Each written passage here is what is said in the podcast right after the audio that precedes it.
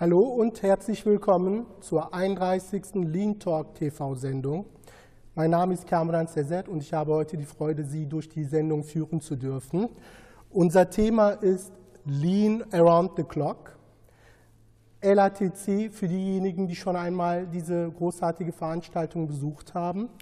Und am 16. 17. März 2023 öffnen Ralf und sein Team zum siebten Mal der Lean Management Community und der Lean Management Familie die Türe zu dieser Veranstaltung.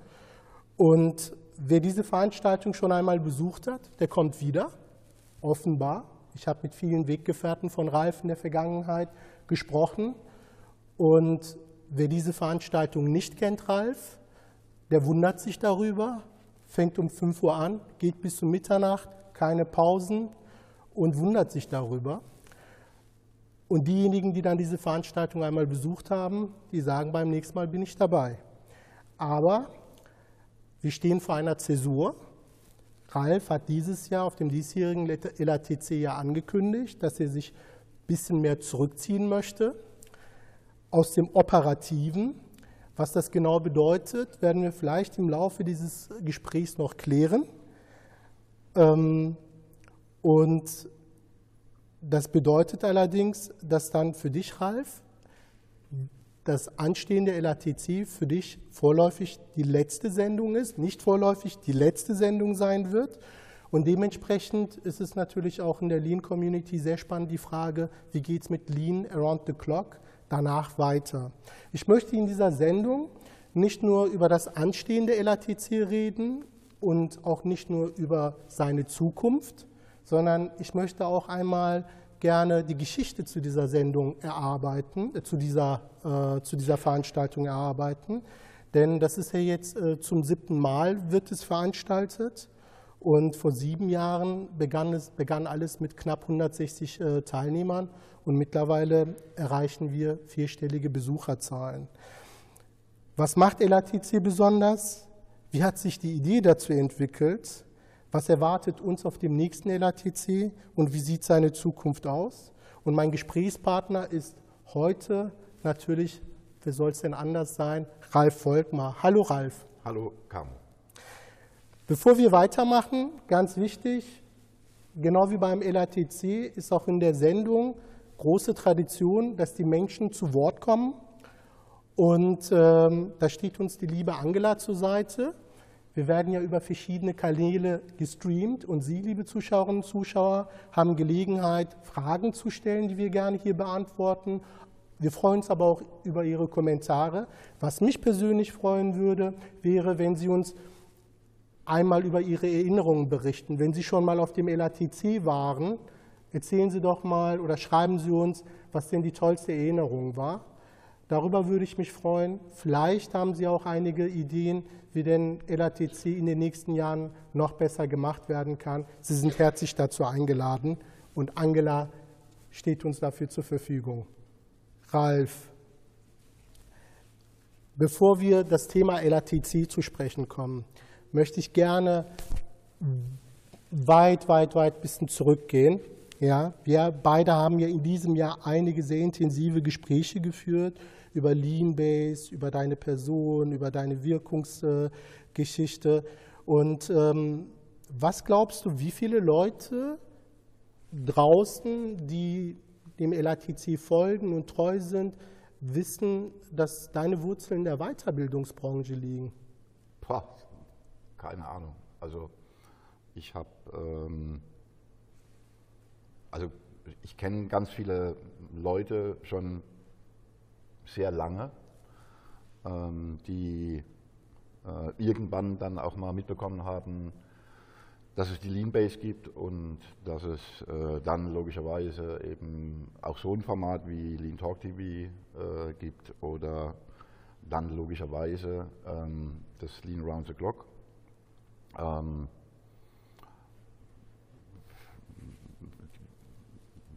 in Wirklichkeit kann ich es nicht wirklich beantworten. Aber ja, äh, wenn ich jetzt sage 10, ist es wahrscheinlich zu wenig und wenn ich sage 100, ist es wahrscheinlich zu viel. Also irgendwo in der Mitte vielleicht. Dann ist es die Gelegenheit, ähm, einmal der Community da draußen mal ähm, davon zu berichten, äh, aus deiner Zeit, weil ich glaube, das, was du äh, als damals als Quereinsteiger in der Weiterbildungsbranche erlebt hast, hat heute zu dem geführt, was LATC ausmacht.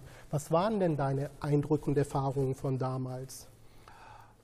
Naja, also äh, wenn wir von der Weiterbildungsbranche sprechen und äh, in der Zeit, in der ich da aktiv war, muss man ja sagen, dass ich irgendwann mal bei REFA gelandet bin, also diesem Riesentanker von Verband, der 1924 irgendwann gegründet worden ist und sich stark mit äh, dem Thema äh, Zeiterfassung, also diese klassische Stoppuhr, äh, beschäftigt hat. Und ich bin über ein paar Umwege äh, und durch ein paar Leute, die mir da in einer Phase äh, sehr geholfen haben, ähm, dorthin gekommen, weil ich von all dem, über das ich ja heute auch erzähle, äh, zu diesem Zeitpunkt überhaupt keine Ahnung hatte. Also ähm, ich, äh, ich glaube, als ich äh, 25 war, zum ersten Mal eine Fabrik von innen gesehen habe. Ähm,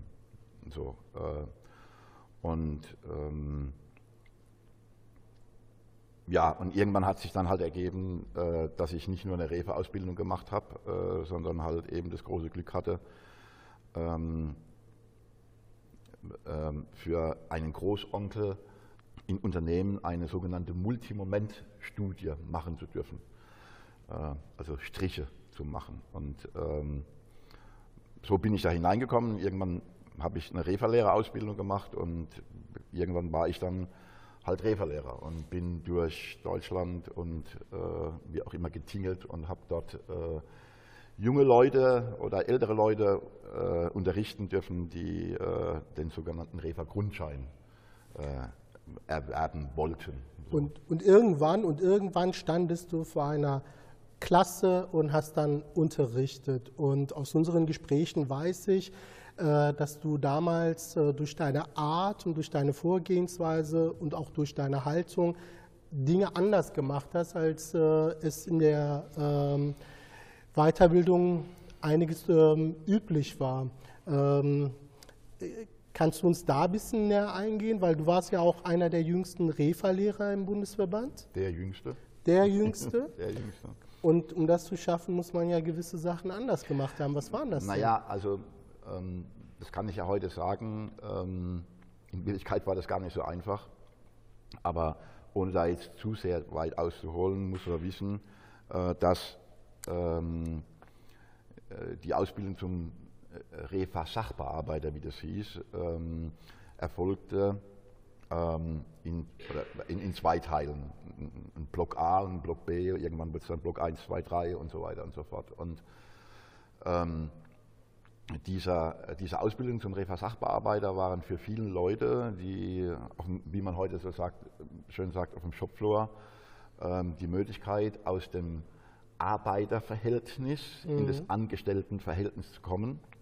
Ähm, und zwar in der Form, dass sie dann äh, einen, Job in der Arbeitsvorbereitung bekamen. Und da das halt alles sehr mit Zeitermittlung lastig war ähm, und Refa ja dafür bekannt ist, dass sie ähm, in diesem thematischen Kontext äh, mit unglaublich vielen Definitionen gearbeitet haben, weil sie ja die Methoden letztlich, ich würde jetzt mal hier sagen, erfunden haben, gab es natürlich unendlich viele äh, Definitionen. Mhm.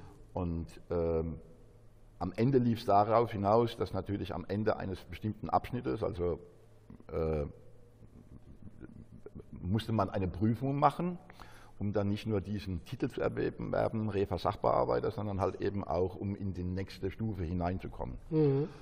Und ähm, wenn man sich äh, so dieses klassische Bulimie-Lernen vorstellt, ähm, haben die halt äh, äh, Definitionen auswendig gelernt. Und das ist mir ähm, ja selbst widerfahren in meiner Ausbildung, äh, die ich bei Refa genossen hatte. Und ich habe festgestellt, wie schwer äh, das ist, ähm, also, äh, also ich wollte verstehen, was hinter dieser Definition steckt. und hab dann, bin dann also großartig gescheitert ähm, und habe dann halt eben auswendig gelernt. Mhm. Und das ist mir auf den Keks gegangen. Mhm. Ähm, und als ich dann das Glück hatte, äh, vor einer Klasse zu stehen, ähm, das hieß damals wirklich Klasse, ähm, äh, war ich natürlich jetzt in der Situation, das, was ich selbst nicht mag, denen irgendwie zu erklären. Ähm, und ich hätte es mir einfach machen können, hätte sagen müssen, auf der Seite, was weiß ich, 345, da ist die Definition, lernt die auswendig und das müsst ihr wissen. Jetzt gibt es natürlich, das muss man sagen, und damit kann man es vielleicht dann auch beenden, ähm, erstens mal habe ich selbst nicht verstanden, also was da steht. Äh, zweitens war es mir viel zu bieder und drittens waren diese, manchmal diese Definitionen so kurios, also auch in der, ihrer Formulierung. Ähm, mein Musterbeispiel ist heute immer noch, äh, diese ominöse Leistungsgradbeurteilung. Mhm. Und da steht dann, ähm, gab es drei Definitionen. Die erste Definition, was ist, was ist Leistungsgradbeurteilung? Die zweite ist, ähm, steht dann drin, der Leistungsgrad äußert sich in der Intensität und der Wirksamkeit.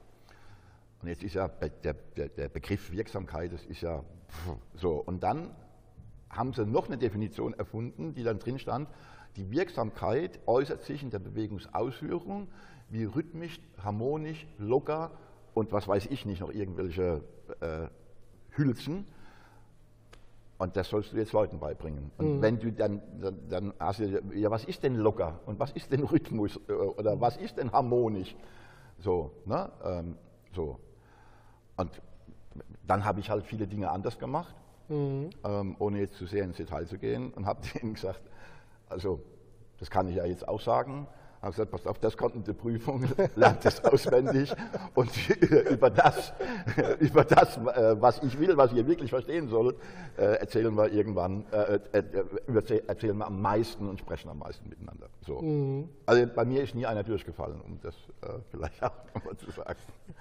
Das war bestimmt nicht der einzige Grund, warum du auch äh, beliebter bei den Schülerinnen und Schülern damals warst, also äh, auch wenn die dann entsprechend Alter schon hatten. Also nur, dass wir uns richtig verstehen. Schülerinnen und Schüler, die konnten durchaus äh, ein reifes Alter haben von 45 oder, oder noch älter. Ne? Schon also, auch ausgebildete Ingenieure. Ausgebildete Ingenieure und Berufserfahrung, so weiter und so fort, ne? Meister. Genau, ne? Ja, genau. Hatten viel mehr Ahnung von Fabrik und Abläufen wie ich zu diesem Zeitpunkt. Aber was ich total spannend finde, ist dann halt eben, dass du genau diese Frontalbeziehung zwischen Lehrenden und äh, äh, äh, Schülern aufgebrochen hast. Ähm, und äh, du dann halt dir schon Gedanken gemacht hast, hey, mein Auftrag ist, Dingen, äh, Leuten etwas zu vermitteln, dass sie auch verstehen und dann aus dem Verstehen heraus etwas tun sollen, dass du das mal hinterfragt hast und dann neue Wege gegangen bist. Bei dieser Sendung werden auch ähm, Weggefährten von Ralf äh, zur Sendung zu, zu Wort kommen. Ähm, dafür haben wir einige, habe ich im Vorfeld einige Gespräche geführt und äh, haben einige äh, Einspieler vorbereitet.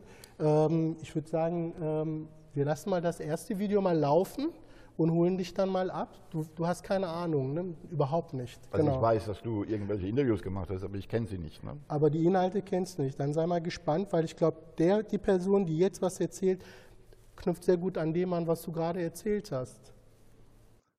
Naja, aus diesem, äh, ich habe ein paar äh, nette Tools, die mir helfen, äh, Prozesse zu verstehen, ist das Ganze dann übergewechselt zu, zu, zu diesem Verständnis, dass das eigentlich ein, ein ähm, allumfassende Philosophie ist letztendlich, die den, den Menschen mit einbezieht. Und eben das, das ist das, was ich da äh, erlebt habe, dies, die, dieses äh, Interagieren zwischen Menschen, was da äh, möglich wird und vor allem, äh, was da möglich wird, äh, wenn man jemanden als Moderator hat, äh, wie den Ralf, der einfach mal vieles zulässt und, und äh, deshalb sehr, sehr inspirierend äh, ist und äh, wie dann plötzlich Menschen anfangen, die sie eigentlich nicht kennen, äh, äh, wertschätzen, miteinander an, an, Prozessen zu arbeiten und was da äh, innerhalb kürzester Zeit daraus entsteht, das, das war für mich schon ein sehr, sehr ähm, überwältigendes Erlebnis. Ein überwältigendes Erlebnis. Alexander Ruderich, kannst du einmal ein paar Worte zu seiner Person sagen? Wer ist das? Was, was hat er mit dir zu tun? Also, ähm, jetzt, wo ich es sehe, und er hat ja über die Unternehmenssimulation gesprochen, ähm, FIS Fabrik im Seminarraum. Also ich glaube, mich zu erinnern, dass er irgendwann mal Teilnehmer von dieser Unternehmenssimulation war. Und ich weiß, dass er ähm, ähm, bei Acrolab, ähm, ich würde jetzt mal sagen, Produkt oder, oder äh, Director äh, of Production ist oder so. Also ich kriege es nicht mehr zusammen. Ähm, Aber er ist ein Chemiker, also auf jeden Fall ein Naturwissenschaftler. Ne? Ja, ja, also, ja. Ein, also ein Wissenschaftler. Ja. Also in jedem Fall ein Wissenschaftler. Ähm, seine große Leidenschaft, die Teil der ähm, ganz lieben Kollegen und ich würde auch sagen Freund Götz Müller, ist äh, Training within Industry. Ja. äh, da glaube ich, dass es seine große Leidenschaft ist. Er hat auf dem Lean Around the Clock dazu, ich glaube vor drei Jahren oder vor vier Jahren dazu auch, ich finde, einen ziemlich guten äh, Vortrag gehalten ähm, zu dem Thema. Und äh, ja, und er ist äh, mehr oder weniger Stammgast beim Lean Around the Clock und Mitglied der Jury äh, vom Lean Base Award. Ah, äh, okay, das hat er mir vor allem nicht zu erzählen. das ist auch für mich neu gewesen. Ähm, wichtig ist aber für mich jetzt gerade, dass er in einer Situation war, wie damals bei deiner bei der REFA auch, der war sozusagen auch ein Schüler, aber seine Rückmeldung fand ich jetzt sehr, sehr interessant, deswegen habe ich es auch prominent platziert den Menschen einbeziehen, interagieren mit den Menschen, einfach mal vieles zulassen. Da musste ich sofort an den Keynote von Stefan Kermers aus diesem Jahr erinnern, wo er von Zutrauen gesprochen hat, wo er die Führungskräfte in Unternehmen aufgefordert hat, den Menschen in Unternehmen Zutrauen zu schenken. Ähm, ich möchte eine etwas vielleicht provokante Frage stellen, vielleicht auch spitz. Ähm, ich möchte mal von dir mal hören, was denn die anderen Weiterbilder oder Vertreter, Anbieter weit von Weiterbildungen heute immer noch falsch machen. Oh, das ist, ähm, also das ist nicht etwas, was ich mir anmaßen möchte, zu sagen, ähm, wer was richtig oder falsch macht, weil ich nicht glaube, dass es etwas Richtiges oder Falsches gibt. Ich möchte aber gerne sozusagen in Verlängerung äh, auf das, was der Alexander ge gesagt hat, ähm, vielleicht eingehen. Wenn wir Menschen entwickeln wollen, ähm, müssen wir ihnen die Gelegenheit geben, sich in einem Raum bewegen zu können. Wenn wir feststellen, äh, dass der Raum zu groß ist, müssen wir, ich versuche das mal mit Leitplanken von der Autobahn äh, als Bild mhm. wiederzugeben, dann müssen wir anfangen, die Leitplanken zu verengen äh, ohne sie einzuengen. Mhm, mh. Also so. Ähm, dann ist der Raum kleiner, sie können sich entwickeln, sie können, äh, ähm, sie finden sich vielleicht wieder, ähm, können mit anderen interagieren. Ähm, möchte da gerne den Begriff, ohne dass ich da jetzt zu sehr darauf eingehe, äh, experimentelles Lernen. Ah, ja. ähm, gehen. Und wenn ich sehe, äh, dass sie damit zurechtkommen, öffne ich den Raum wieder. Mhm. Äh, also komme von, ich komme von einer vierspurigen Autobahn auf eine zweispurige Autobahn, öffne auf eine dreispurige Autobahn. Also das ist so ein bisschen das Bild, ähm, was auch die Idee ist äh, von der Unternehmenssimulation, ähm, weil ähm, wenn wir uns alle mal erinnern, ähm, wie wir als Kind gelernt haben oder wenn wir selbst Kinder haben und unsere Kinder beobachten, ähm, dann ist es ja nicht nur Neugier, sondern wenn wir als Eltern eben auch aushalten, dass Kinder beispielsweise, wenn sie Fahrrad fahren lernen, hinfallen können, ähm, dann tut es zwar weh, aber es ist halt eben äh, wichtig äh, für die Entwicklung von einem Mensch. Mhm ich glaube, dass so ein Lernen äh, viel wirksamer ist, viel nachhaltiger ist, ähm, viel mehr Entwicklung äh, geben kann, wie äh, wenn wir streng nach irgendeinem äh, methodisch, didaktisch ausgefeilten Lehrplan äh, Menschen, Kinder belehren. Mhm, mh. Dazu passt auch unser zweiter Anspieler, Michael Kerschbaumer. Der Name sagt dir was? Ja. Natürlich. Ja, wie soll es denn anders sein? Ähm, in seiner Ausführung bringt er einen zusätzlichen Aspekt mit rein, den ich auch ähm, sehr spannend finde und auch typisch für das LATC finde. Ähm, den spielen wir jetzt mal ein. Michael Kerschbaumer. Was passiert mit diesen Menschen? Das ist eine wirklich gute Frage. Ähm, äh, was, was an dem so spannend ist, ist diese Kombination aus diesem spielerischen Element, einfach so Steckdosen zusammenzubauen äh, und de, dem ernsten Hintergrund, äh, dass Organisation einfach einen ganz, ganz wichtigen Anteil hat an, an Effektivität oder Effizienz äh, eines, eines Ablaufes. Ne? Äh, und dass nur, dass auch kleine Änderungen in Rollenbildern von, von Menschen einen riesigen Impact haben auf, auf letztlich den Erfolg der Kooperation und auf den, auf den Output, äh, den, den sowas hat. Und vor allem, wenn man sich anschaut, also, es kommt immer darauf an, mit welcher Schicht von Personen man redet. Also in, in unserem Fall, und wir haben das auch ein paar Mal äh, in, in Graz gemacht, vor allem mit, mit Menschen, die jetzt nicht ähm, am Production Floor arbeiten, sowas zu machen, äh, hat zwei, hat zwei Effekte meiner Ansicht nach. Der, der, der eine Effekt ist, ist, ist einmal zu sehen, wie Dinge ineinander greifen können auf einem Mikrolevel, den ich normalerweise in einer Führungsebene nicht so im Blick habe. Äh, und auf der anderen Seite auch ähm, ein Stück mehr an Wertschätzung für äh, die Wichtigkeit serieller Arbeit im Unternehmen. Livestreaming, jetzt haben wir den Beweis bekommen. Ähm, ich weiß nicht, ob Sie, liebe Zuschauer und Zuschauer, es gehört haben. Wir nicht. Deswegen übernehme ich mal die Rolle von Michael Kerschbaumer. Okay. Ja, Michael Kerschbaumer ist jemand, den du verdammt lange kennst, den du der, der, die, die Bekanntschaft mit ihm geht weit vor die Zeit mit dem LATC zurück. Und ich bin mir sicher, da draußen gibt es noch jede Menge Leute, die noch, eine, äh, noch nicht wissen, dass du auch ein Gründer eines Network warst. ja. ja, genau, jetzt erinnere ich dich da. Erzähl mal erstmal was davon. Ja. Weil darüber hast du ihn, glaube ich, kennengelernt. Ja, natürlich. Ja, ja. Also es gab dann irgendwann mal äh, eine Zeit, ähm, wo das, was ich bis zu diesem Zeitpunkt getan habe, fand ich irgendwie langweilig.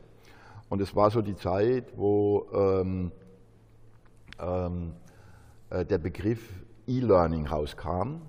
Und damals haben wir aber noch gar nicht von Internet gesprochen, sondern wir haben äh, von Lerninhalten auf eine äh, CD gepresst. Damals sagte man Computer-Based Training ja. ähm, äh, gesprochen. Ähm, und wie bei allen Dingen, äh, die angeblich die Welt revolutionieren sollen, war das natürlich der Heilsbringer. Und ähm, ich habe das erstmal angezweifelt. Mhm. Und habe gesagt, also wenn wir jetzt alle denken, sozusagen Menschen könnten lernen dadurch, indem sie sozusagen sich nur noch vor den Computer setzen, ähm, dann würde ich das zu 100 Prozent nicht unterschreiben wollen. Mhm, mhm. Also die Betonung liegt auf 100 Prozent. Ich war relativ schnell der Auffassung, äh, dass kognitive Inhalte, also wieder zurück zu Refa, zum Beispiel Definitionen, wenn man das Multimediale aufbereitet und so weiter und so fort, ähm, ähm, dass die sich durchaus eignen dafür. Aber ähm, ähm, wenn es darum geht, also jetzt auch wieder sozusagen Erfahrung mit dem Erlernten zu machen, dann geht es halt eben nicht via Computer, sondern mhm. dann muss ich es bauen. Also ich kann jemanden zwar erklären, äh, äh, wie man, äh, was weiß ich, Fahrrad fährt und dass es Stützräder gibt oder so, aber am Ende Fahrradfahren lerne ich halt nicht am Computer, sondern ich muss mich draufsetzen auf das Ding. So.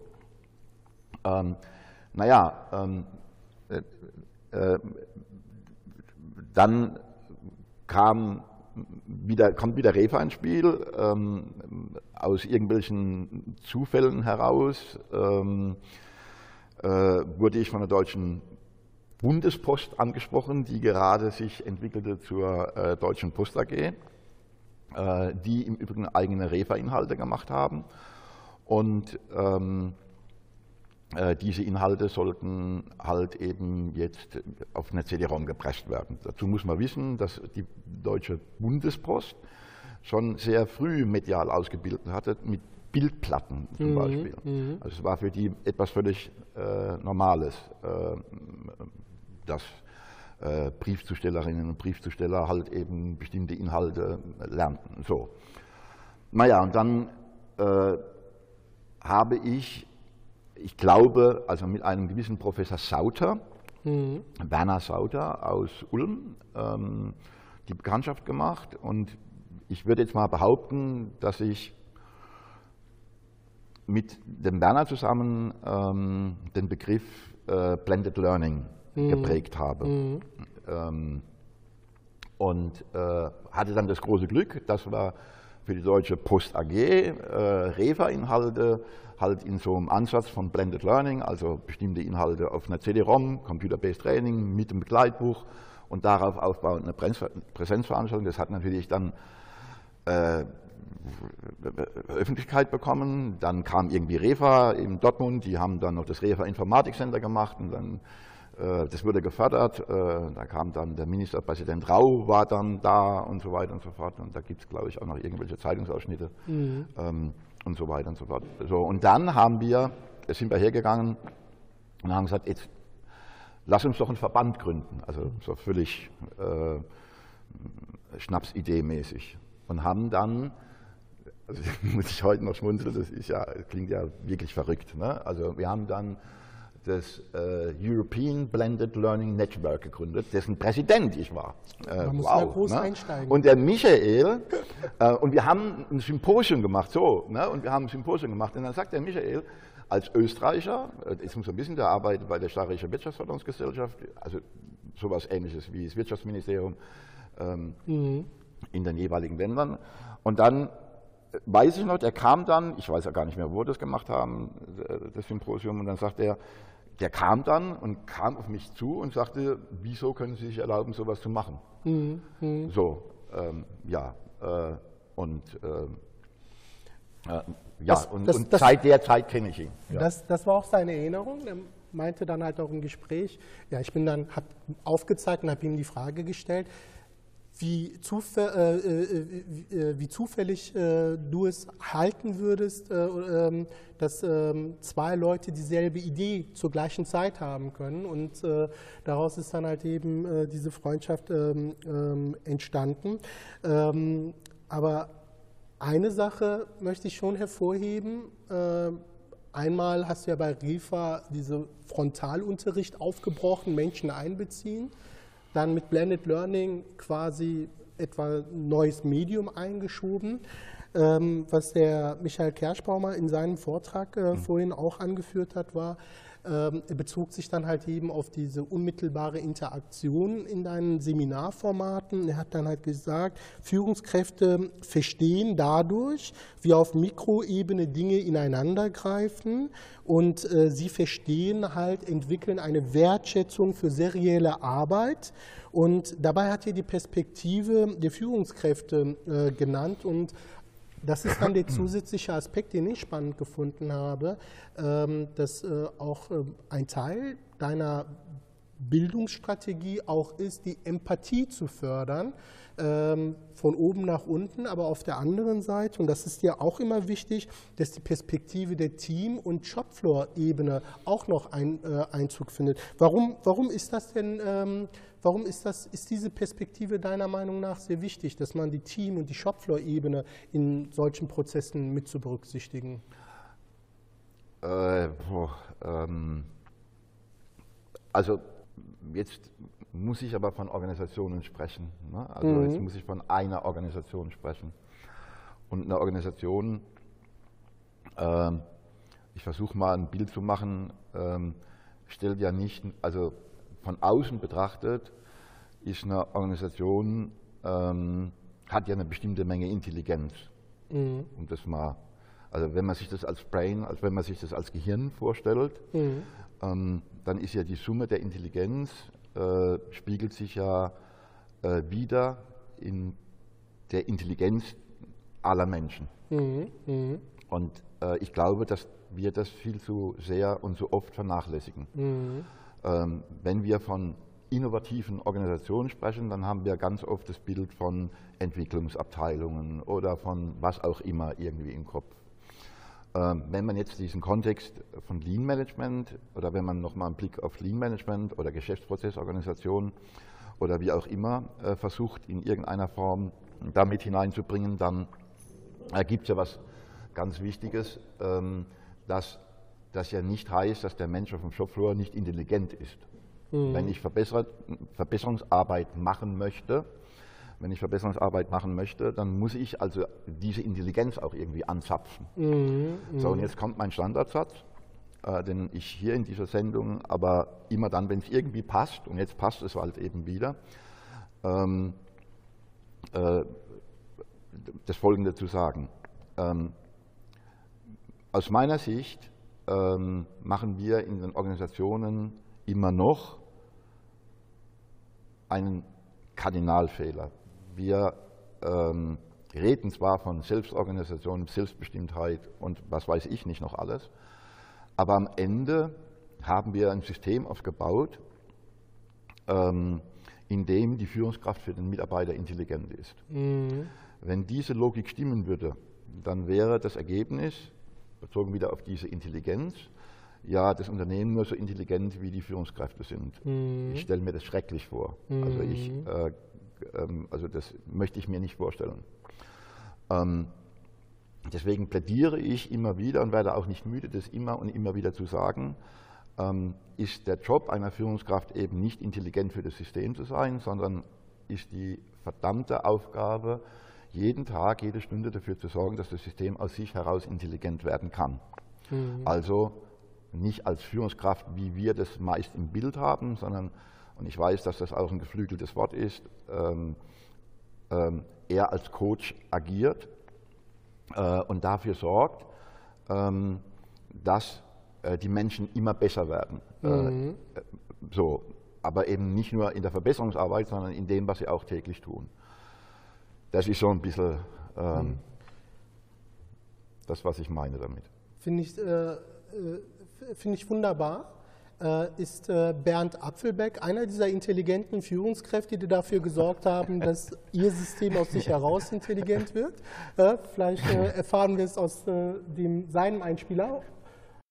Wir hatten jemanden gesucht, der Weiterbildungsmaßnahmen für uns macht und sind so mit Ralf in Kontakt gekommen und haben damals das Modul, was er hatte, Learning Factory gehabt. Und dieses Learning Factory Modul haben wir dann bei uns im Unternehmen durchgeführt mit allen wesentlichen Mitarbeitern, damit jedem auch mal klar geworden ist, dass einer allein gar nichts bewirkt, sondern dass auch der vorgelagerte und der nachgelagerte Bereich letztendlich mit dazu beitragen muss und kann und soll, dass also am Schluss ein, äh, ein gutes Produkt oder ein gutes Ergebnis erzielt werden kann. So haben wir uns kennengelernt. Irgendwie haben wir relativ schnell auch Narren an uns beiden gefressen und haben uns gut verstanden. Obwohl nach dieser Tour mit der Learning Factory haben wir uns für ein paar Jahre aus den Augen verloren. Und irgendwie, ich weiß nicht mehr genau wann es war, war es 2015, 2016, hat der Konzern ja äh, die Thematik Lean Management bei uns versucht einzuführen. Leider muss man sagen, ein bisschen abstrakt und nicht pragmatisch genug, sodass wir nicht so Lust hatten, das wahrzunehmen oder das umzusetzen. Und in irgendeiner Form sind wir wieder zusammengekommen. Wir haben mal telefoniert, er hat mich mal angerufen, ich habe ihn mal angerufen und sind über das Thema Lean Management gekommen. Und da hat er gesagt, ja, Bernd, da kann ich dir helfen. Äh, ich habe da ein Konzept und dann können wir es machen. Das haben wir zusammen äh, uns telefoniert, haben uns dann auch zusammengesetzt und haben dann ein Konzept entwickelt. Und das hat er dann begonnen, bei uns einzuführen, die Linien zu optimieren und entsprechend auch die Mitarbeiter auf das Thema Lean Management und was wirklich dahinter steckt, Sinn und Zweckvorteile den Mitarbeitern zu vermitteln. Es war eine sehr lange, sehr fruchtbare Zeit, wo ich sagen muss, hat viel Spaß für beide Parteien gemacht. Ja, ja also ähm, erstmal ist der Bernd ein ganz lieber Freund. Ähm, diese Freundschaft ist ähm, einfach entstanden. Und äh, ich weiß jetzt nicht, ob er zuschaut, aber dann sollte ich ihn auf jeden Fall grüßen und viele Grüße an die Renate und seine Frau. Mhm. Ähm, deine Frage war, ist äh, der Bernd so eine, äh, eine intelligente ähm, ähm, Führungskraft? Also erstmal ist der Bernd, ähm, ich habe ihn immer als Teddybär bezeichnet, ähm, ähm, spricht sieben Sprachen. Mhm. und soweit ich, mich, soweit ich mich erinnern kann, ich bin aber nicht sicher, äh, äh, wurde er von seinem Vater, glaube ich, gezwungen, etwas Anständiges zu lernen. Aber ich, ich weiß es nicht. Und am Ende ist er irgendwie bei der BayWa irgendwie gelandet mhm. ähm, und ist so in die Landwirtschaft gekommen. Ähm, ähm, äh, also ich, ich, glaube, dass der Band ähm, ähm, das, was man sich als einen ehrlichen, anständigen äh, Mittelständler äh, vorstellt, wenngleich das Unternehmen natürlich nicht ihm gehört. Er ist angestellt als Geschäftsführer. Er ist mittlerweile, soweit ich es weiß, internationaler Geschäftsführer äh, in diesem Backer Neuson-Konzern, äh, ist Sprecher der Geschäftsführung aller äh, mhm. Einheiten. Äh, aber es ist in der Tat so, dass er nach anfänglichen Schwierigkeiten mir getraut hat, vertraut hat und hat gesagt, wenn Sie das sagen, Herr Volkmar, dann kriegen Sie die Chance, äh, das zu tun, was Sie mir erzählt haben. Und das geht in diese Richtung. Mhm.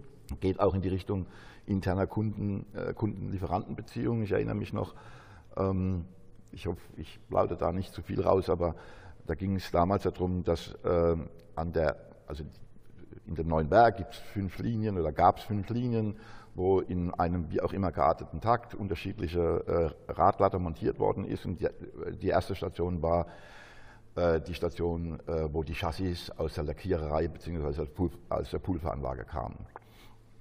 Und der Job an der ersten Station von, ich sage jetzt mal, weiß ich nicht mehr, 20 Stationen war, dass zwei Mitarbeiter dort die Achsen drunter montieren, mhm. ein paar Vorbereitungsmaßnahmen machen und das Ding nach vorne schieben, äh, um den dann in der zweiten Station was zu machen. Und ich, ich erinnere mich noch sehr genau, wir sind an dieser Station gestanden und ich habe sofort gesehen, dass diese zwei Mitarbeiter, wo sie das tun, was sie eigentlich tun sollten, nämlich Achsen montieren, sämtliche Löcher und sämtliche Gewinde, die in diesem Chassis drin waren, und es sind viele, ja. also 100, dass die das mit einer, dass die das ausreiben oder das Gewinde nachschneiden. Mhm. Und das ist ja nicht wertschöpfend. Mhm. Und das äh, hat ja was mit dem äh, vorhergehenden Prozess zu tun, also mit dem Lieferant, wenn ich diese Station als Kunde sehe. Und dann habe ich ihm gesagt, Herr Apfelbeck, was sehen Sie denn da?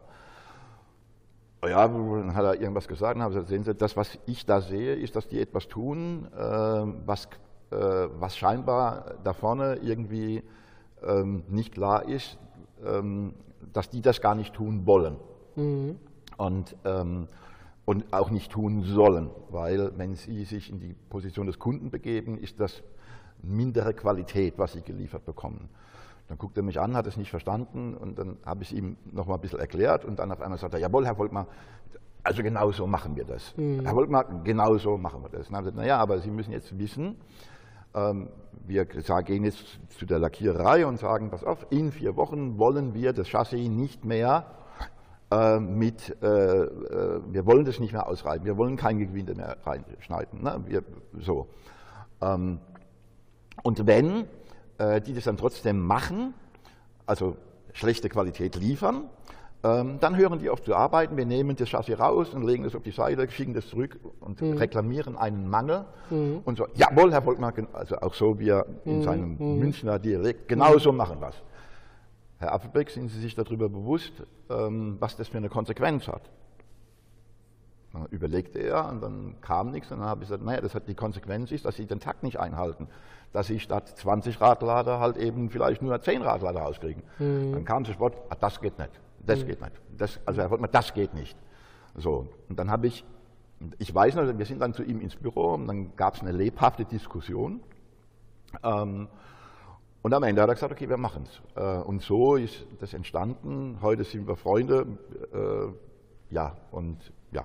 Aber interessant ist in seinen äh, äh, zwei Ausführungen, fand ich sehr interessant. Einmal, ich weiß nicht, ob diese Haltung vorher ausgeprägt war oder durch äh, die Zusammenarbeit mit dir äh, erst ausgeformt wurde. Einer allein gar nichts bewirken kann, vorgelagert, nachgelagerte Bereich äh, mittragen muss. Das ist genau das, was du auch vorhin ähm, beschrieben hast mit der Produktionsstraße. Und der zweite Aspekt, den fand ich dann halt interessant.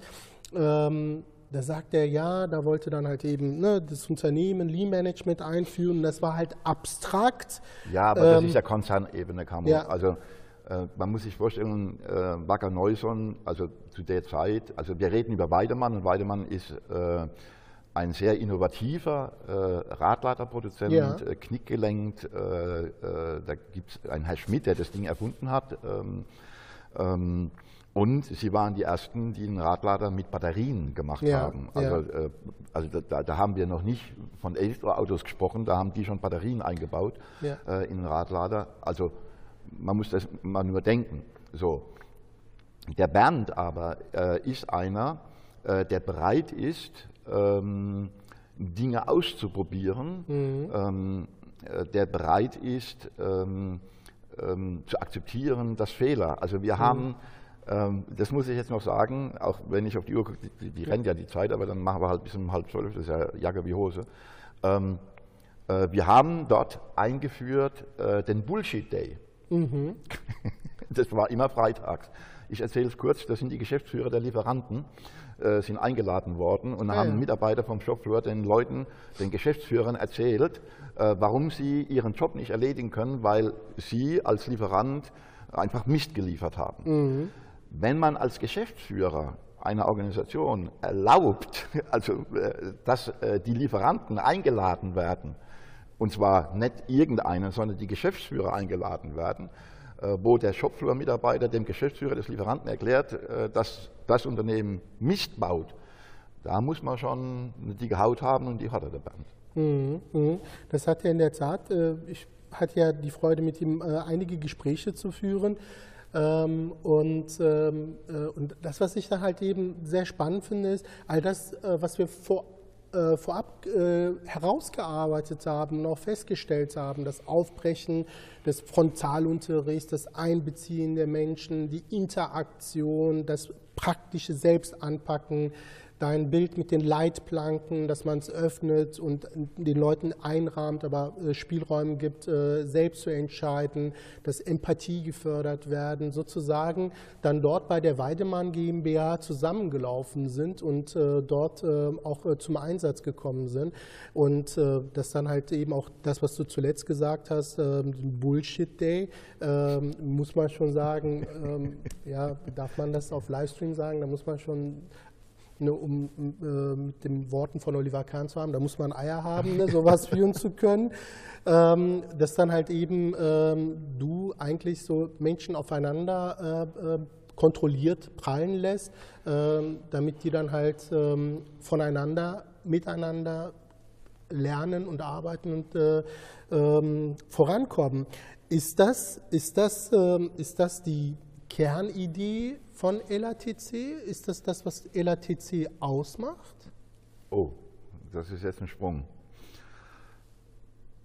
Ach, ähm, wir sind ja live im Rhein-Neckar-Theater, also vom, vom Ort des, ähm, des ersten Lean Around the Clock, ähm, das wir 2015 gemacht haben. Dazu muss man wissen, äh, wir haben, äh, ich glaube, sechsmal oder siebenmal ein Symposium gemacht, das nannte sich Change, Symposium Change to Kaizen. Mhm. Ähm, und das war halt eine Hot Volley Veranstaltung. Ähm, also für alle Nicht-Mannheimer, Hot Volley heißt halt irgendwie so ein bisschen abgehoben. Ähm, und die Zielgruppe war klar, das waren Führungskräfte äh, aus dem oberen Segment.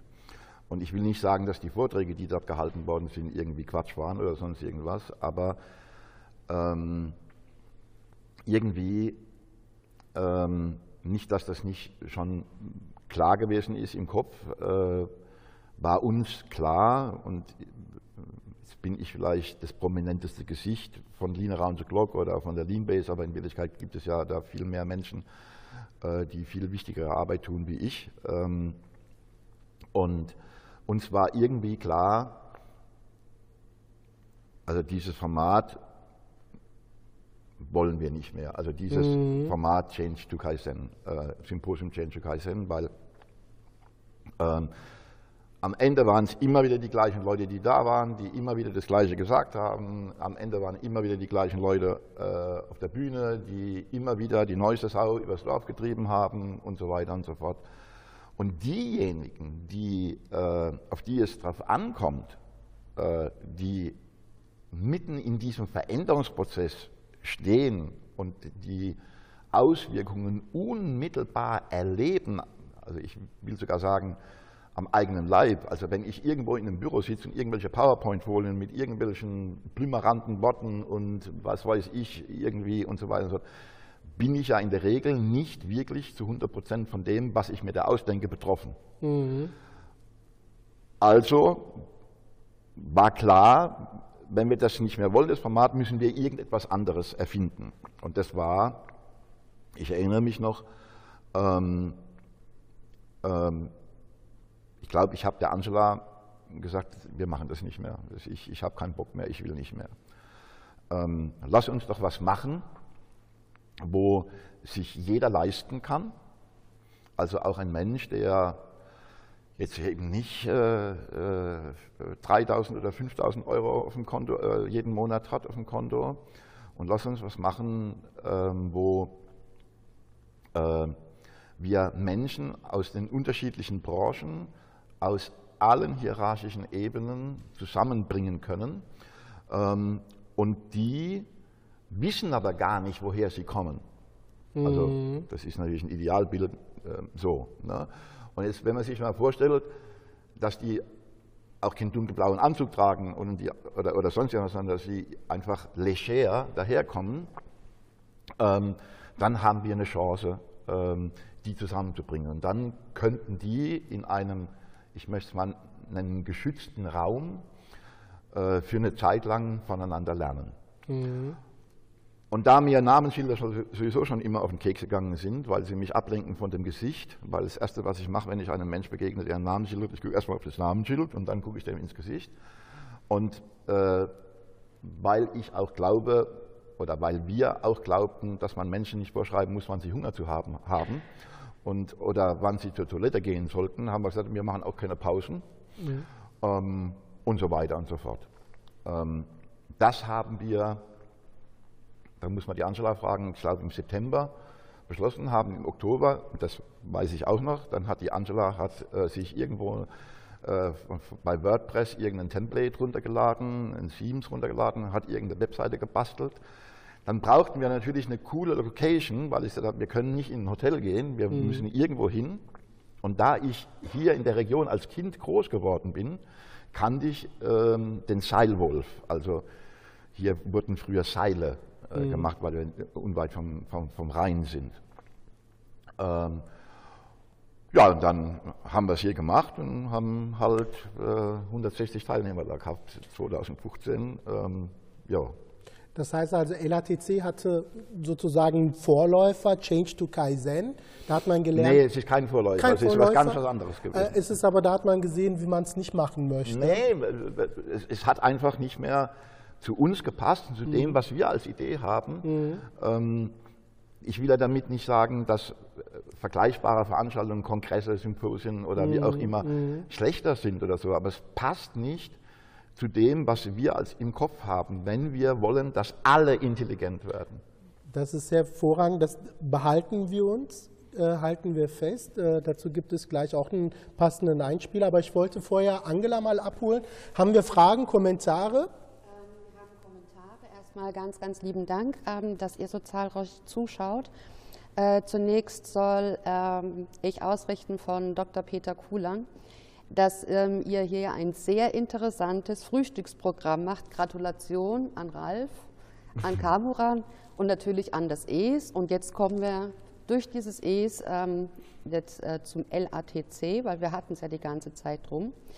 Ähm, Kurt August Hermann Steffenhagen schreibt, ganz liebe Grüße nach Ligurien. Für mich ist das LATC ein Ausdruck von Lebendigkeit in der Erfahrung der Themen, um die es geht, ein Ausdruck von Vielfalt und Raum. Raum ist das Wesentliche. Schön. Das nehme ich auf, Raum für das Wesentliche, weil dazu habe ich äh, mit, einer, mit einem weiteren äh, Weggefährten gesprochen, der sich in, in ähnliche Richtung äh, geäußert hat. Ich notiere mir das mal ganz kurz. Genau. Vielen Dank für die Kommentare. Wenn noch weitere Fragen, Kommentare gibt, wir freuen uns sehr. Ich möchte gerne ähm, einen Einspieler von Professor Dr. Andreas Siska einbringen, der hervorragend zu dem passt, was du zuletzt äh, gesagt hast. Dass das, was ihr da im Kopf hattet, vorhattet, nicht mehr zu dem passte, was ihr da auf der Bühne quasi oder als Veranstaltung geliefert habt. Ähm, woher kommt dieser Trieb, woher kommt diese, dieser Antrieb, besser gesagt? Und vielleicht liefert Andreas Süska eine Erklärung dazu. Wir beide haben ein Herz für diejenigen, die man häufiger übersieht oder auf deren Rücken Dinge entwickelt werden. Ich schätze ihn so ein, dass er das ebenso wenig ertragen kann wie ich. Und ich habe immer festgestellt, dass in all dem, was er tut und was er auf die Beine stellt, er immer ein Auge und ein Ohr für diese Menschen hat. Im Grunde an das, was ich eben gerade erwähnt habe. Ich habe sehr geschätzt, dass er mit Lean Around the Clock eine Veranstaltung aufgebaut hat, die nicht so gespreizt und so gestelzt daherkommt, die eigentlich überhaupt nicht gespreizt und gestelzt ist, wie klassische äh, Veranstaltungen in diesem Rahmen, wo dann halt äh, Menschen im Brustton der Überzeugung sich gegenseitig erklären, wie gut sie sind. Ähm, das ist eine offene, eine, eine ehrliche Veranstaltung. Niemand muss sich dort verstellen. Es ist ein permanentes Begegnen auf der äh, viel zitierten Augenhöhe und sie ist natürlich ein ganz klein bisschen verrückt, diese Veranstaltung. Und sie wäre es nicht, wenn auch der Veranstalter ein ganz klein wenig verrückt wäre. Und das ist so wohltuend. Daran denke ich natürlich auch, dass jemand ein ganz anderes Format wählt. Nicht, weil es ihm jetzt um, um, um den Applaus geht, sondern weil er einfach so ist. Und das finde ich sehr schön. Puh. Ja, ein Herz für diejenigen, die man übersieht. Immer ein Auge und ein Ohr für die Menschen hat. Und das ist im Grunde, ich glaube, Herr Süska hat es treffend auf den Punkt gebracht, dass, was du auch versucht hast darzustellen, auch Leute sichtbar zu machen, die schnell übersehen werden, die schnell von Führungskräften ignoriert werden, denen einen Raum zu geben und äh, auch ihnen Sprach- und Sprechmöglichkeit zu bieten. Wie werden denn diese Menschen auf dem LATC denn gewürdigt und berücksichtigt?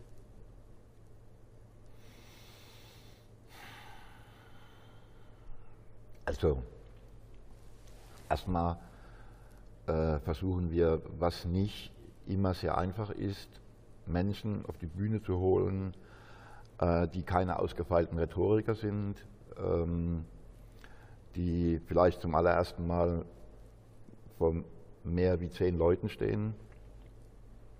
Ähm, ich erinnere mich an Christian Schenkel ähm, zum Beispiel oder an einen äh,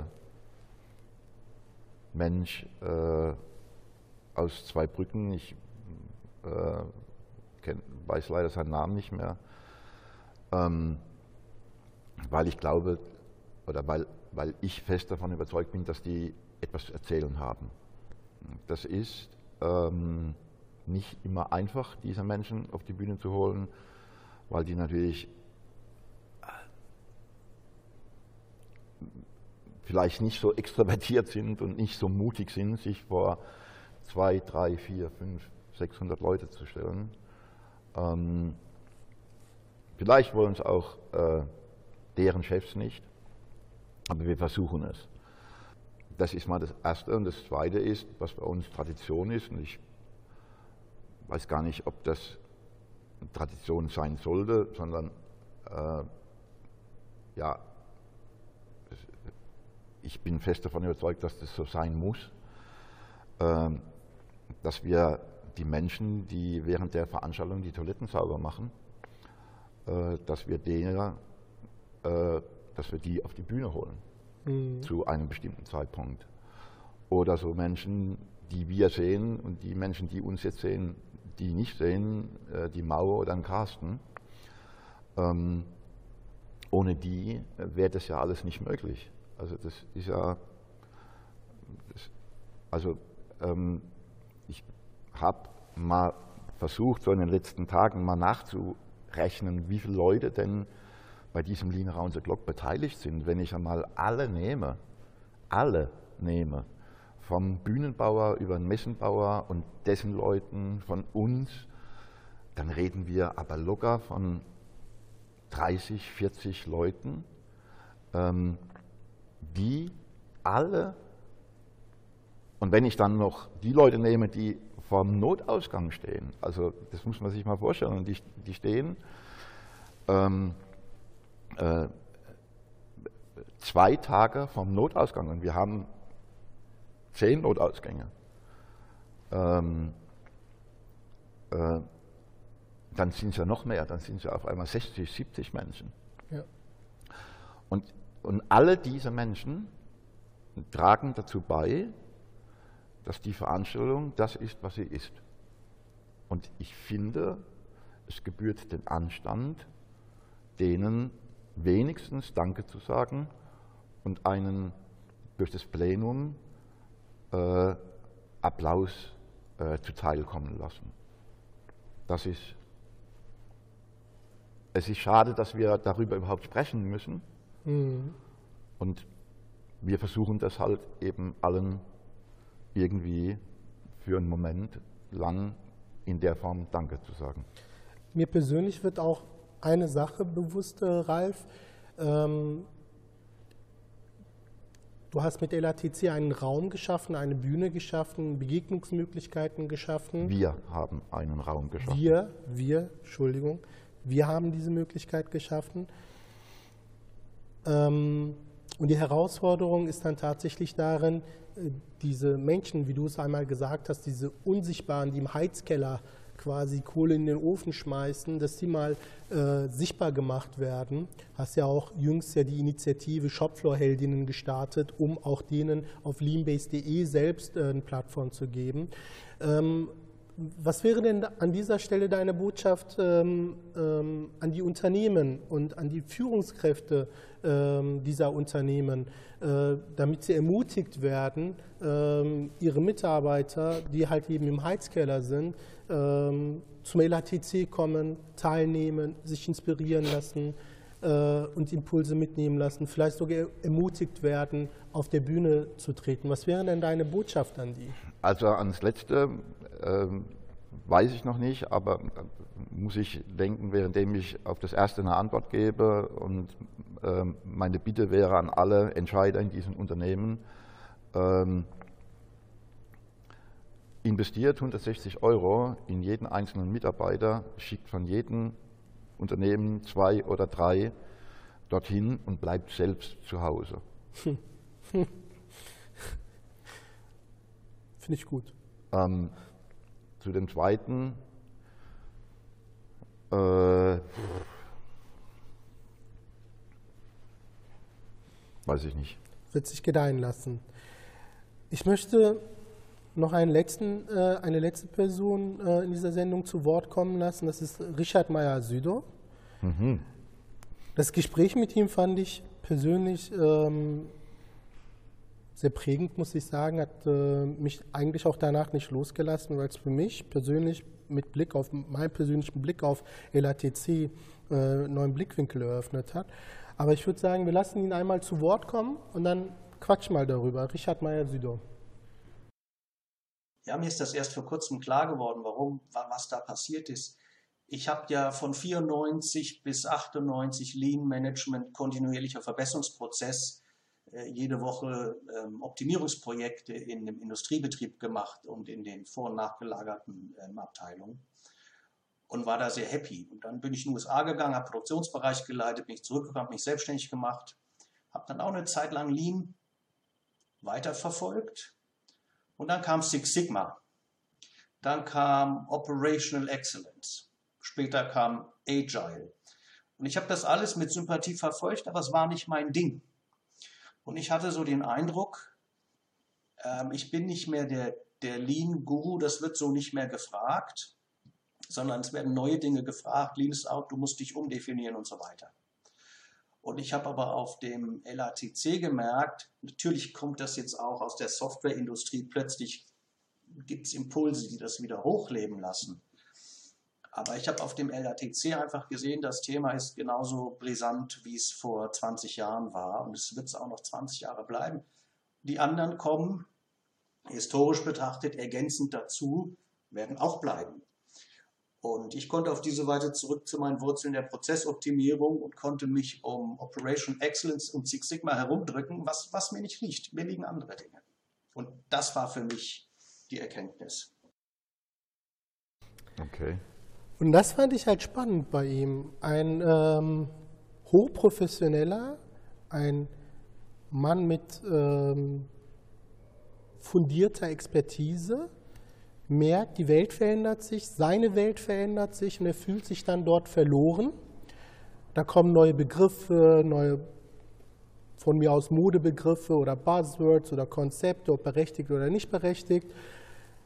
Ähm, und er fühlt sich da verloren und auf dem LATC, und das war sein, äh, sein Zitat, hat er dann wieder zu seiner persönlichen Heimat gefunden. Und das fand ich halt bemerkenswert.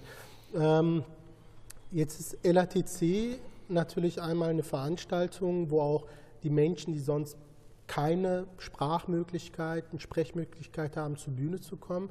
Aber wie vorhin auch gesagt wurde, Raum für das Wesentliche, ein lebendiger Raum, dass, ähm, dass dort halt auch ähm, ähm, über äh, kontroverse Dinge diskutiert werden.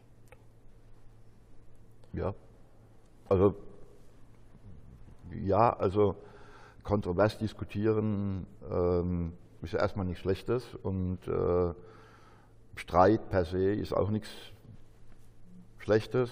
Äh, unterschiedliche Meinungen zu haben ist auch nichts Schlechtes. Ähm, und in diesem Raum habe ich die Möglichkeit, äh, diese unterschiedlichen Meinungsbilder äh, zu hören um dann entweder meinen Horizont zu erweitern oder sehen, aha, so habe ich darüber noch gar nicht nachgedacht und, äh, und so weiter. Und am, am Ende äh, werde ich mit, mit, großer Wahrscheinlichkeit nicht dümmer aus dieser Veranstaltung gehen, sondern ob ich schlauer rausgehe, ist nochmal eine andere Frage, aber ich gehe mit vielleicht bestimmten Mehrerkenntnissen raus. Und wenn das dem Richard geholfen hat, sozusagen äh, sich in diesem Wirrwarr der vielen unterschiedlichen Begriffe, die am Ende wahrscheinlich das Gleiche meinen mhm. ähm, oder eine gemeinsame Absicht haben, nämlich Organisationen besser zu machen, dann freut mich das. Ja. Er hat ja auch gesagt, LATC ist auch ein Ort des Diskurses. Ja. Und ähm, vielleicht können wir dann ähm, genau LATC als Ort des Diskurses am Beispiel des anstehenden LATC einmal äh, darstellen. Äh, Ralf, am 16. 17. März äh, ist es soweit. Äh, und da kommen ja auch einige, äh, ich sag mal, für Lean Management untypische Persönlichkeiten zu Wort, wie zum Beispiel Dr. Jeff Sutherland.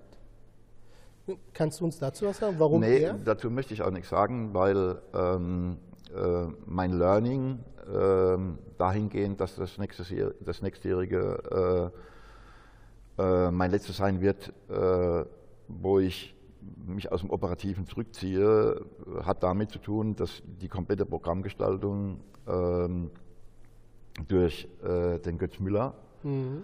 Äh, stattgefunden hat, äh, die Nadja Böhlmann und der Jan Fischbach. Ähm, ähm, und ich habe mich da auch rausgehalten, äh, weitgehend. Ähm, ich hoffe zumindest. Ähm, ähm, und kann aber sagen, ähm, ähm, dass man, dass ich, dass mit diesen drei genannten Personen, äh, mit dem Götz, äh, wir jemanden haben, der, so meine ich, dass die Lean-Szene durch seinen, ich weiß nicht, die wievielste Folge äh, Kaizen to Go Podcast, äh, glaube ich, also komplett gescannt hat. Mit der Nadja Böhlmann jemand haben, die in einem internationalen Konzern das Thema Kaizen auf dem, auf dem Schirm hat und äh, mit dem Jan Fischbach jemanden haben, der ja aus der Scrum-Welt kommt. Und da ist ja Sutherland sozusagen der Urvater von Scrum. Äh, und es eben auch meine Absicht war, es äh, war mir ein Anliegen, es ist mir immer noch ein Anliegen, und sofern ich darauf Einfluss nehmen kann, Klammer auf, und sicherlich auch werde, Klammer zu, ähm, äh, möchte ich, dass äh, auf, diesem, auf dieser Veranstaltung äh, diese unterschiedlichen Communities, ähm, wie zum Beispiel Scrum, ähm, wie zum Beispiel Lean oder wie zum Beispiel Agile oder wie zum Beispiel Business Process Management, die ja alle äh, etwas gemeinsam haben, nämlich ähm, sie wollen dazu beitragen, dass Organisationen besser werden können. Ähm, und wenn diese unterschiedlichen Communities kapieren, dass sie nicht im Wettbewerb zueinander stehen, dass sie sicherlich in dem einen oder anderen Fall eine andere Meinung, eine, unterschiedliche, eine andere Interpretation, einen anderen Zugang haben, dann könnte etwas Großes entstehen. Äh, ich, wir, kann, also ich kann für uns sagen, wir sind dazu bereit und äh, wir laden alle Communities ein, ähm, äh, daran mitzuwirken. Und ähm, ich glaube im Übrigen, dass wir mit dem Götz jemanden haben, der äh, eben durch dieses komplette Scannen äh, dieser äh, äh, äh, Communities, weil auf seinem Podcast halt eben nicht nur Lean-Leute zu Wort kommen, sondern eben auch Scrum-Leute zu Wort kommen, äh, etc. pp. Und eben auch vom Handwerksunternehmen bis hin zum Industrieunternehmen, ähm, dass wir da jemanden haben, der ähm, da einen guten Beitrag dazu leisten kann. Ob am Ende ähm, die Scrum Community, die nächstes Jahr äh, da sein wird, ähm, da Bock hat, weiter mitzumachen. Und andere, da kann ich nur sagen, wir machen die Tür auf, reinkommen müsst ihr selbst. Das nehmen wir in die Bucketlist für die künftigen LATC-Veranstaltungen, die dann hoffentlich folgen. Äh, damit wären wir auch äh, bei dem Punkt äh, Zukunft des LATC. Ähm, ich möchte ähm, doch gar nicht so darauf eingehen, äh, Rücktritt, Zurücktreten, raus aus dem Operativen. Ähm, ich, ich, ich will jetzt die Gelegenheit mal nutzen ähm, von dir, Ralf, der sagt, ne, ich, ich möchte nicht mehr im Operativen so tätig sein, ich möchte dass andere Leute zu Wort kommen und auch Programm gestalten und auch ähm, neue äh, Gruppen erreichen und mobilisieren. Ähm, du hattest mal, äh, ich möchte einen Wunsch von dir konkret abholen. Du hattest auf dem letzten LATC ja den Wunsch geäußert, ne, dass du äh, vom Jahrgang her nicht ganz die Woodstock-Generation bist, aber so dein Wunsch wäre, so, eine, äh, so ein Woodstock für Lean Management äh, durchzuführen. Äh, wie, wie, müsste denn so ein LATC denn konkret aussehen? Da kommen Manager und äh, Shopfloor-Mitarbeiter und Mitarbeiter mit Barfuß äh, auf ein ähm, ähm, Ackergelände und hausen in äh, Zelten oder wie, wie, kann ich mir das vorstellen? Okay, also da ich vermute, dass die wenigsten, die uns zuschauen, irgendwas mit Woodstock anfangen können, äh, im, im, Zweifel gehört haben, dass es sowas mal gab, mhm. ähm, äh, möchte ich vielleicht ein anderes Bild geben. Dass ich ein großer Freund des Fußballs bin, das wissen, glaube ich, ein paar. Dass ich nicht äh, für einen Verein stehe, der irgendwie rot in seinen Farben hat und blau erst recht nicht, sondern eher gelb ist, also Borussia Dortmund ist. Und wenn die sich das Bild von der Süd reinholen, also von der Tribüne, wo allein auf diese Tribüne 20.000 Leute draufgehen. Und wenn man da mal guckt, was sind denn das für Leute, dann haben wir dort Menschen aus allen gesellschaftlichen Schichten. Und die vereint etwas 90 Minuten und davor wahrscheinlich auch nochmal 90 Minuten. Ähm, äh, und die dort äh, spielt die Herkunft keine Rolle. Ja, äh, die liegen sich in den Armen, die scheißen, äh, die schreien den, äh, den Gegner äh, genauso an wie ein anderer. Aus, so. Und wenn uns gelingt, ähm, das noch in einen, ähm, in einen Rahmen zu bringen, wo, und das ist ja schon immer noch, das ist ja immer noch das, wo ich hin will, aber es ist halt eben nicht so einfach zu machen, ähm, das ganze Ding auch noch als Open Air irgendwie zu rocken. Ja? Und mal ein ganz verrücktes Bild, mal angenommen, wir hätten drei Bands. Ne? Es gibt dann immer zwei äh, Slots und danach gibt es dann irgendwie Heavy Metal und dann gibt es wieder zwei Slots und dann kommt, was weiß ich, deutscher Schlager und da danach kommen wieder zwei Slots und danach kommen irgendwelche Schnulzen, die äh, mhm. durch alle Hitparaden hoch und runter und so weiter und so fort. Und das machen wir zwei Tage lang, 48 Stunden am Stück. Ähm, dann habe ich ganz viel Spaß. Ähm, das muss ja nicht anderen gefallen, aber ähm, äh, ja, also so. Also wenn wir, wenn wir versuchen, da sind wir wieder vielleicht bei dem Raum, wenn wir versuchen, ernste Themen in einen Rahmen zu setzen, äh, wo wir genügend Aufmerksamkeit haben für die Ernsthaftigkeit des Themas, aber trotzdem auch mit einer gewissen Gelassenheit mhm. sozusagen diese ernsten Themen nehmen können, dann könnte das eine coole Geschichte geben. Eine letzte Frage mit der Bitte um eine kurze Antwort. Ähm, äh, wie können sich denn die Mitglieder der Lean-Community, der Lean-Familie, wo wir dann halt Agile, Scrum, Qualität, äh, BPMN und so weiter, alle mit einschließen, wie können Sie sich denn halt äh, an dem anstehenden, an den künftigen LATCs äh, beteiligen? Naja, also ähm, die Website sollte bekannt sein. Äh, da gibt es irgendwie ein Anmeldungsformular, da kann man sich anmelden, äh, wenn man für 2024 eine Idee hat, äh, da irgendetwas zu machen, dann schreibt man uns eine Mail, wir leiten das an diejenigen weiter, die dann das Programm gestalten werden. Ähm, wer bei uns mitmachen will und uns nicht nur als Vermarktungskuh sieht, sondern ein ernsthaftes Interesse hat an dem, was wir tun. Und das ist nicht linear unser Glock, darüber haben wir jetzt fast eine Stunde gesprochen. Der kann immer mitmachen. Wer aber denkt, äh, er müsste jetzt mit uns kooperieren und ähm, müsste uns quasi als Multiplikator sehen, da lehnen wir relativ schnell ab und wir glauben auch, das relativ schnell zu durchschauen. Alle, die den Wert und die Haltung teilen, sind eingeladen, mitzuwirken und mit anzuschieben.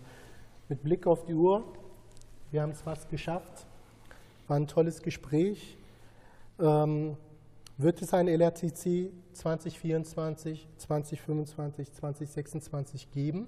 Ich sage ja, aber ich glaube, dass uns diese äh, Realisierung gelingen wird, wenn wirklich uns wiederum gelingt, die, äh, die Lean-Familie zusammenzuführen, zusammenzuhalten und sie zu ermutigen, mitzumachen. Und ich glaube, dass wir all das, was Herr Süsker mit dem Herzen angesprochen hat, mit dem Auge angesprochen hat, wenn wir all diese Werte teilen und so dann halt die Ärmel hochkrempeln und selber mit anpacken. Und ich glaube, wenn wir diese Haltung als Lean-Familie gewinnen, glaube ich, wird es halt auch ein LRTC 2030 geben. Ich möchte mich an dieser Stelle ganz besonders bedanken bei Angela dafür, dass sie einen Blick immer auf die Community geworfen hat und uns die Fragen, Kommentare gestellt hat. Vielen Dank, Angela. Ralf hat es ja auch angeführt. Wir wollen auch die Menschen präsentieren, die nicht vor der Kamera stehen. Das sind in dem Fall Carsten Müller. Und da muss mir jetzt helfen. Die Mau. Die Mau, genau. auch dir vielen Dank, liebe Mau. Und äh, er ist persönlich nicht vor Ort, aber Stefan Röker hat ganz bei der Vorbereitung dieses Senders, äh, dieser Sendung geholfen. Ralf, ich bedanke mich natürlich auch bei dir, dass du mal äh, ausnahmsweise in der Rolle des Gasts äh, Platz eingenommen hast. Nicht ausnahmsweise, das war auch die letzte Sendung und äh, mich wird man in diesem Format nicht mehr finden. Aber du gehst uns ja nicht verloren. Das ist ja die wichtige Botschaft. Du bist immer noch da. Ich möchte zuletzt auch bei Ihnen, meine sehr verehrten Damen und Herren, äh, äh herzlich bei Ihnen bedanken äh, für Ihre Zeit und für Ihre Fragen, Kommentare. Äh, nur weil die Live-Sendung abgeschlossen ist, heißt nicht, dass Sie keine Kommentare mehr hinterlassen. Ich freue mich, äh, wenn wir weitere Nachrichten von Ihnen lesen. Und mir bleibt äh, zum Schluss nur noch ähm, ähm, Sie zu erinnern, dass am 16. und 17. März LATC hier in Mannheim stattfindet. Dazu sind Sie herzlich eingeladen. Und ähm, und nach März wird dann wahrscheinlich äh, voraussichtlich die nächste Lean Talk TV Sendung ab April dann stattfinden. Themen und Gäste werden wir dann zu gegebener Zeit dann präsentieren. Ich danke Ihnen ganz herzlich und ich sage bis zum nächsten Mal. Auf Wiedersehen.